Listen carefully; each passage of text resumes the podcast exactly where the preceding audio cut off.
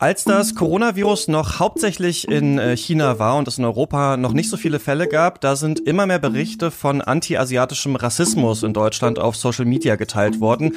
In der U-Bahn, auf der Straße und so weiter sehen und lesen wir da von weißen Menschen, die sich zum Beispiel von asiatisch gelesenen Menschen distanzieren, die sie beleidigen oder sogar angreifen. Dieser Rassismus ist jetzt natürlich nicht neu, aber er verstärkt sich eben durch Corona oder wird zumindest sichtbarer.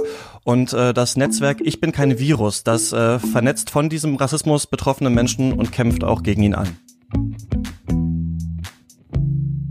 Hey, ich bin Christian Eichler und das ist Solidarität, was können wir tun? Und ich bin hier mit Easy Wob. Hi. Hey Christian und ganz genau, unser Thema, das ist heute anti-asiatischer Rassismus in Deutschland und dazu Gibt es einen Hashtag, der in den letzten Monaten die Runde gemacht hat? Ich bin kein Virus, lautet der. Und daran angelehnt ist eben ein gleichnamiges Projekt äh, entstanden, das jetzt auch eine eigene Web- und Instagram-Seite hat.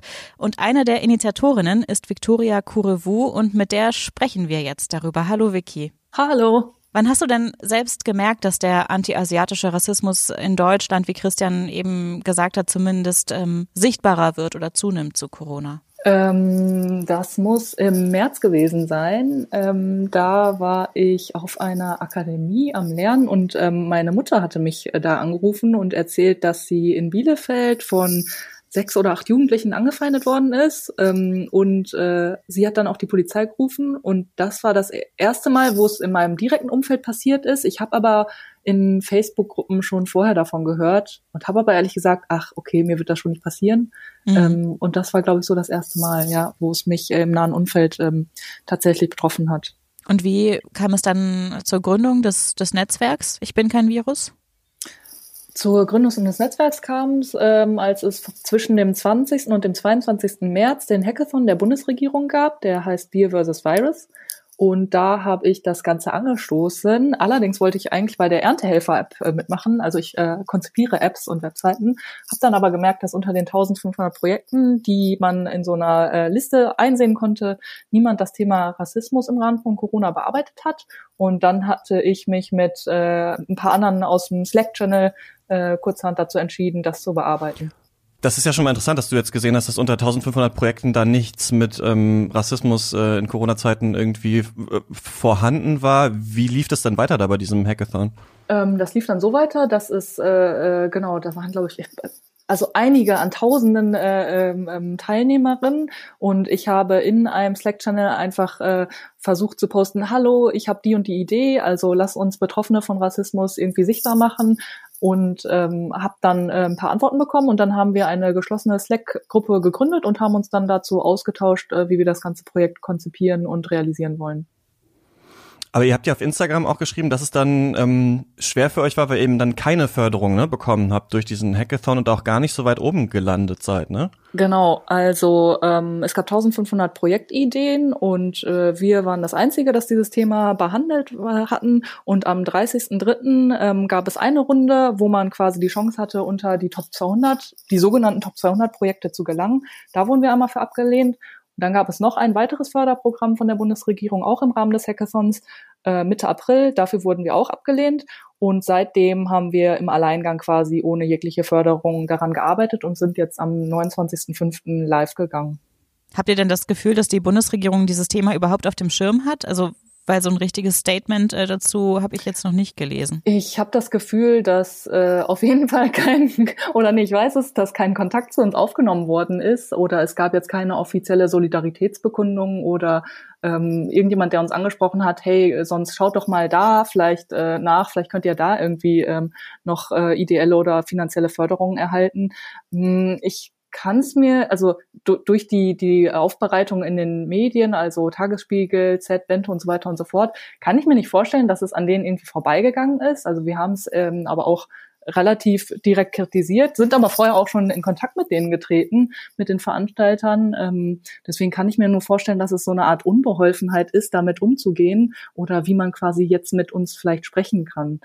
Aber dass es an denen vorbeigegangen ist, das Thema, kann ich mir jetzt heutzutage nicht mehr so genau vorstellen. Dieses Thema, also ähm, antiasiatischer Rassismus in Deutschland, der hat ja so verschiedene Ausdrucksformen. Ne? Also es reicht ja von tatsächlichen ähm, Beleidigungen oder sogar Angriffen auf der Straße bis zu vielleicht, wenn man das wohlwollend sagen würde, so missglückten Titelbildern bei Spiegel Online oder Webseiten oder Zeitungen oder sowas, wo es um Corona-Maßnahmen zum Beispiel in Deutschland geht, aber dann sind da eben äh, Bilder aus China zum Beispiel drauf oder eben auch so ja, rassistischen Witzen, zum Beispiel wie von Jan Böhmermann gab es da ja einen bei äh, Fest und Flauschig, wo er ähm, gesagt hat, äh, Zitat, ähm, beim echten Chinesen ist das Fleisch so durchgesuppt, dass man nicht genau weiß, ob das ein gebratener Mensch, Hund, Katze oder eine Fledermaus sei, ähm, was ja dann auch für Kritik ähm, gesorgt hat. Da hat er sich ja dann auch danach irgendwie dafür ein bisschen entschuldigt. Also das ist schon so multidimensional, oder? Es gibt schon ganz schön viele Formen, wie dieses Thema auftaucht, oder? Mm, auf jeden Fall. Also ich glaube, Rassismus äh, genau geht natürlich im Kleinen los bei irgendwelchen äh, vermeintlich nicht verletzenden Witzen oder was nur witzig gemeint ist bis hin zu strukturellem Rassismus, äh, dass wir zum Beispiel bei der äh, Jury des Hackathons gesehen haben, dass sie zu 100 Prozent aus weißen Menschen besteht. Also ähm, Beteiligung und Repräsentanz äh, sind für mich auch Formen des Rassismus und alles, was dazwischen ist, gehört dann halt auch nochmal dazu.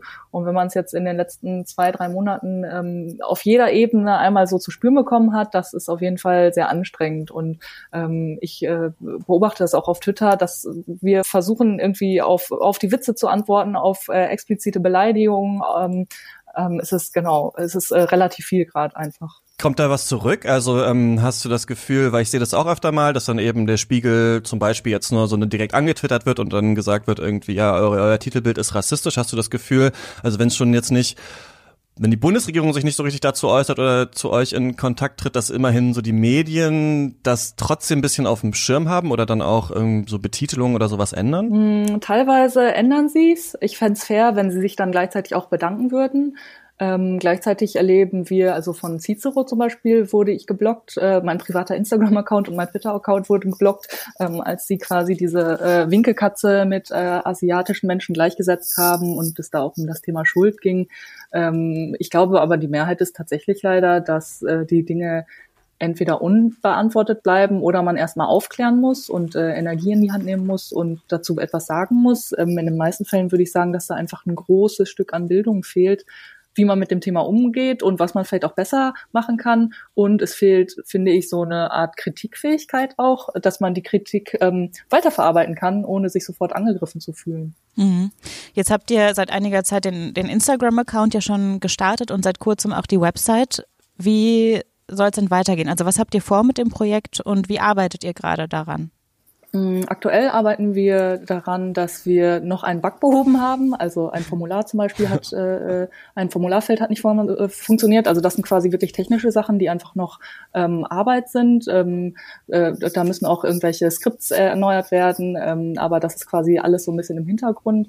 Ähm, wir versuchen ähm, über das Formular äh, Erfahrungsberichte und Akteurinnen freizuschalten, wenn mal was kommt. Ähm, Ansonsten ähm, hoffen wir natürlich, also es wäre schön, wenn das äh, Projekt niemand mehr braucht, äh, also äh, keine, kein Rassismus mehr passiert. Ähm, und wir beobachten das jetzt halt weiter. Ähm, falls nichts kommt, können wir leider, glaube ich, nicht sagen, warum die Leute nicht schreiben. Also ich glaube, es gibt auch viele Menschen, äh, die einfach kein, kein Internet haben. Ähm, meine Mutter zum Beispiel gehört dazu, die würde nicht auf die Idee kommen, ähm, über Instagram auf so eine Webseite zu gehen. Ähm, aber naja, immerhin ist es etwas, um das Ganze sichtbar zu machen. Und wie es perspektivisch weitergeht, wissen wir nicht. Das Projekt war eigentlich mal so angelegt oder das war so ein bisschen immer die Vision, dass wir das Projekt Open Source zur Verfügung stellen und an alle Länder verschenken, die dieses Projekt haben möchten, weil der Corona-Rassismus ja weltweit existiert und es sind immer andere Sündenböcke, die es halt betrifft.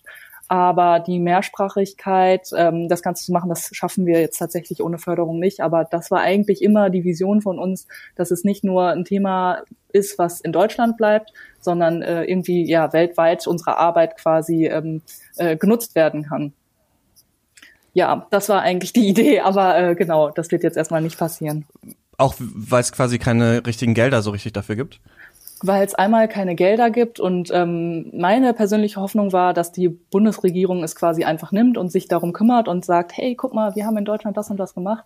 Ähm, ja, genau, wird jetzt erstmal nicht passieren, ja, also ja. Gerade wird ja auch ähm, vor allem natürlich ähm, aufgrund der Situation in den USA, auch in Bezug auf George Floyd, diese Frage nach ähm, Allyship ähm, diskutiert und ich würde die hier auch mal stellen wollen. Also natürlich müssen sich weiße Menschen ja selbst informieren über Rassismus und recherchieren und so weiter und es kann auch ja problematisch sein, quasi von Rassismus betroffenen Personen auch noch irgendwie aufzubürden, in Anführungsstrichen ihre Unterdrücker irgendwie zu erziehen, aber Trotzdem würde mich das interessieren, was würdest du denn sagen, sollten gerade weiße Personen, die vielleicht nicht so richtig wissen, was die jetzt machen sollen, aktiv gegen anti-asiatischen Rassismus in Deutschland tun oder wo kann man sich da informieren? Hm, ich glaube, genau, was man neben der Aufklärungsarbeit machen kann, ist äh, die Kritikfähigkeit zu lernen, dass äh, man selber weiß, okay, es tut halt weh, sich selber einzugestehen, dass man halt die Wahrheit noch nicht mit Löffeln gefressen hat.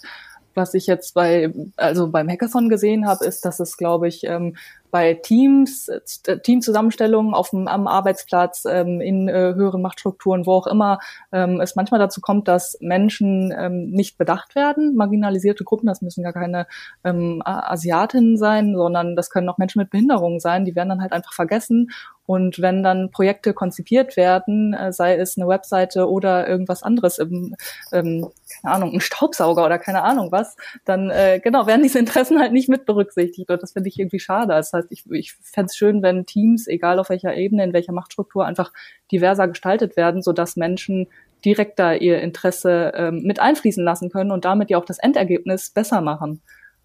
Hm, und wo man sich informieren kann, ähm, man kann ja jetzt im Podcast gar nichts verlinken, ne? Aber doch ähm, können wir unten in den Podcast äh, Notes machen. Also wenn ihr das hört, müsst ihr einfach nur da in eurer App runterscrollen, dann ja, verlinken wir das gerne, was du ähm, ansprichst. Ich glaube, ähm, ähm, ähm, also toll wäre es, wenn man tatsächlich auf unserer Webseite irgendwann alle Akteurinnen hätte, die ähm, man dort auffinden kann. Ähm, das heißt, äh, hier auch vielleicht die herzliche Einladung, wenn ihr mit, da, euch damit beschäftigt, euch da positioniert, euch auf diese Webseite einzutragen. Meines Wissens gibt es noch keine Webseite, die das so zusammenfasst. Ähm, genau. Mhm. Also wenn man Akteurinnen kennt, die äh, eben dazu beitragen können, sollte man sich auf jeden Fall bei euch melden, meinst du, und euch eben da vielleicht äh, einen Hinweis geben oder auch selber, wenn man Akteur oder Akteurin ist, sich bei euch melden.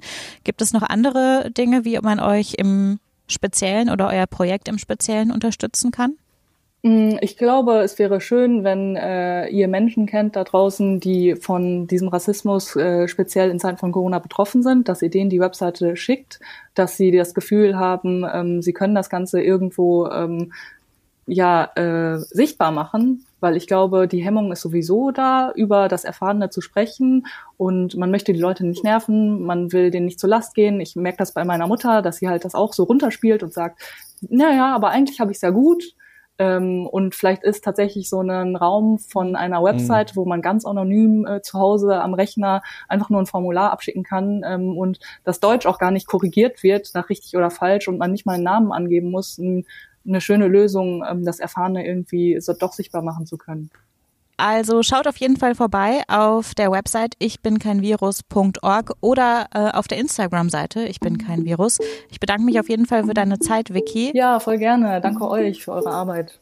Und ansonsten findet ihr alle weiteren Infos und Links natürlich auch nochmal bei uns in der Podcast-Beschreibung. Ja, und wir hören uns dann wieder ähm, in der nächsten Woche wieder hier. Ähm, ich kann nur noch sagen, schreibt uns vielleicht, wenn ihr Lust habt, gerne eine Bewertung bei Apple Podcasts oder sogar bei iTunes. Das wäre richtig cool. Ähm, macht's gut, bis nächste Woche. Thank you.